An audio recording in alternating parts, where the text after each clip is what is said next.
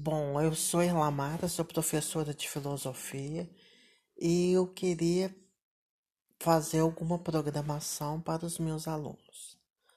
Então, eu acho que inicialmente nós podemos trabalhar alguns temas referentes à filosofia e à pandemia.